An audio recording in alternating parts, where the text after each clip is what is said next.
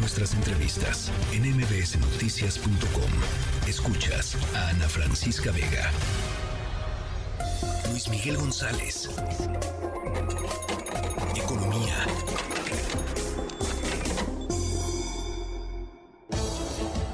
Luis Miguel González, me da gusto platicar contigo y creo que es importante hablar, pues claro, sobre el presupuesto, pero también sobre lo que está pasando eh, en Acapulco y la falta de una, pues un compromiso claro de el gobierno federal en términos de la lana etiquetada para Acapulco, no lo que dice el presidente que hay, que dice que no se va a acabar, sino lo que está etiquetado, ¿no? Eh, sí, buenas tardes, Ana Francisca Vega. ¿Cómo estás? Eh, el tema está en el terreno de los matices, pero todos los matices cuentan. ¿Cuál es la diferencia entre que un recurso, me refiero una cantidad, esté etiquetada respecto a que quede como promesa el presidente? Pues precisamente en que si estuviera etiquetada, literalmente, como decíamos de, de pequeños, pues lo que se da ya no se quita. No habría manera Sí. De que hubiera un cambio de opinión y simplemente dirías, eh, de esos recursos, denme o, toca ejecutar esta parte. Eh, como recordarán, no hay el fonden, pero de lo que estamos discutiendo ahorita es qué pasaría si hubiera una cantidad determinada para la reconstrucción de Acapulco.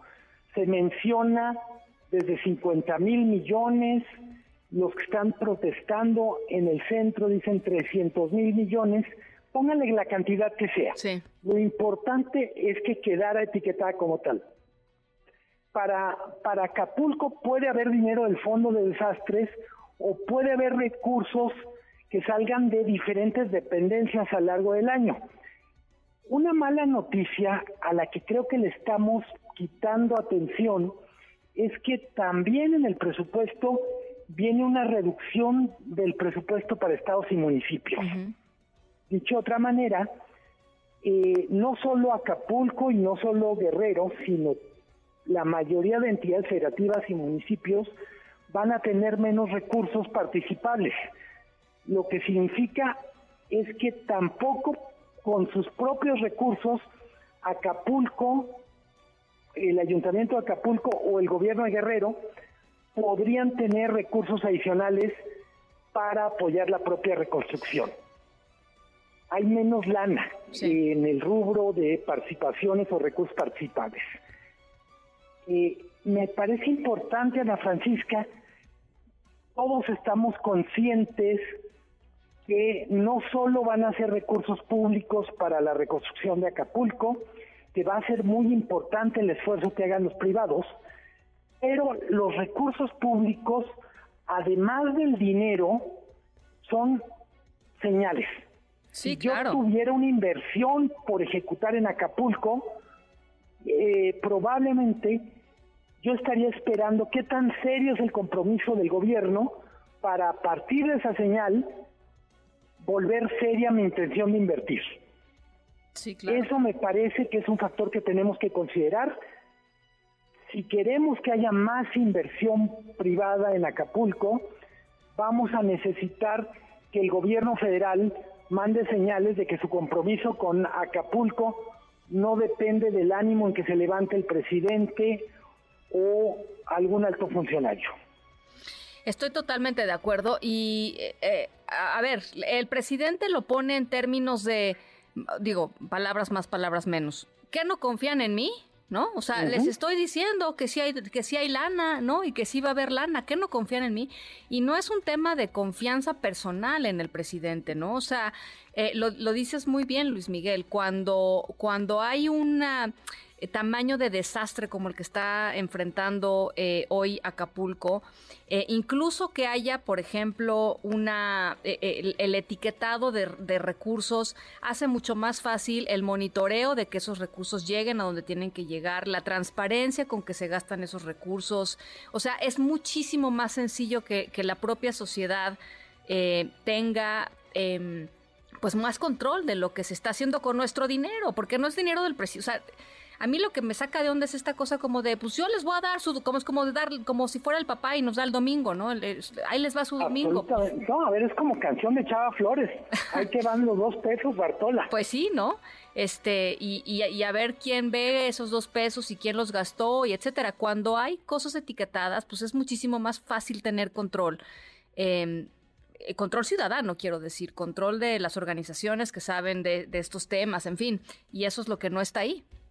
Sí, a ver, al final el que de repente digan, va a haber recursos y luego veremos de dónde sale, eh, pues es un poco esto como dónde quedó la bolita, ¿no? Que recuerdas que eran como tres cucuruchos y una caniquita moviéndose muy rápido para ver en cuál de los cucuruchos estaba. Mi impresión, Ana Francisca, es eh, mucho de esto de etiquetar los recursos no le gusta al presidente porque siente que le amarran las manos para maniobrar. Pues sí. yo digo pues es que precisamente se trata de que no haya discrecionalidad en el sentido de yo voy a entregarlos, se los prometo, pero yo decidiré cuándo.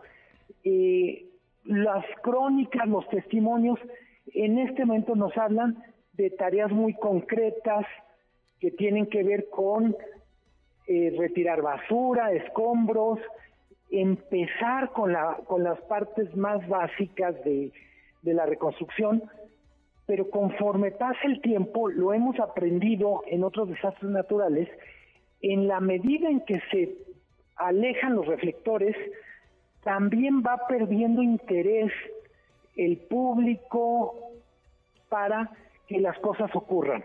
Por eso también es muy importante el compromiso del gobierno, que los recursos estén garantizados independientemente de si los reflectores siguen apuntando al puerto de Acapulco o se van para otro lado. Bueno, pues ahí está. Em, no, no, lo, no lo decidieron así em, y yo insisto, lo, lo, publiqué la semana pasada en el país. Yo insisto, o sea, el presidente lo que quiere hacer es eh, em, barrer eh, bajo la, echar bajo la alfombra, digamos, Acapulco y seguir adelante con sus planes, Luis Miguel. Eh, así como le hizo con la pandemia, igualito como le hizo con la pandemia, y politizar el asunto como lo está politizando es eh, la primera, digamos, el primer paso para garantizar que su estrategia va a funcionar. ¿Por qué? Porque en el momento en el que el presidente lo politiza, eh, eh, pues forma bandos, ¿no? Y entonces si eres, si eres del bando que, que, exiges, pues eres conservador, fifí, opuesto a la transformación y nada más lo quieres dañar. Sí, o me apoyas o estás contra mí. Así es. Una, una cosa para terminar, Ana Francisca, que no quiero eh, que no quiero que se nos pase. Cuando se reduce el número de municipios que están declarados como zona de desastre, hay muchas repercusiones. Eh, no voy a mencionar el nombre del banco, pero un banco importante, por ejemplo, dice, mis apoyos especiales para deudores en situación problemática están enfocados en municipios que están catalogados como zona de desastre.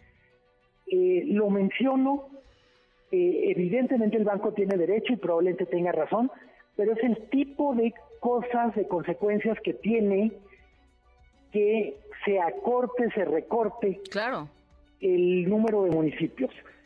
Personas que podrían recibir apoyos de una institución financiera, pues van a tener menos posibilidades simplemente porque tienen el código postal equivocado.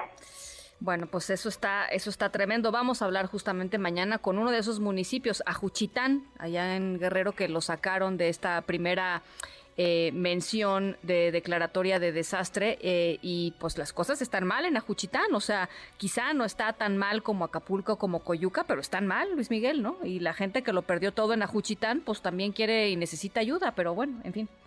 No, es, no hay una sola decisión administrativa de escritorio que no tenga repercusiones en el terreno, en la realidad. Totalmente. Por eso tenemos derecho y como periodistas tenemos obligación de, exigirles a quien toma decisiones desde el escritorio que considere cuáles son las repercusiones en el mundo real, en el territorio. Bueno, pues ya lo, ya lo estaremos conversando. Buen tema el de hoy. Gracias, Luis Miguel. Como siempre, el agradecido yo, Ana Francisca, un abrazo. Muy buena tarde. Noticias.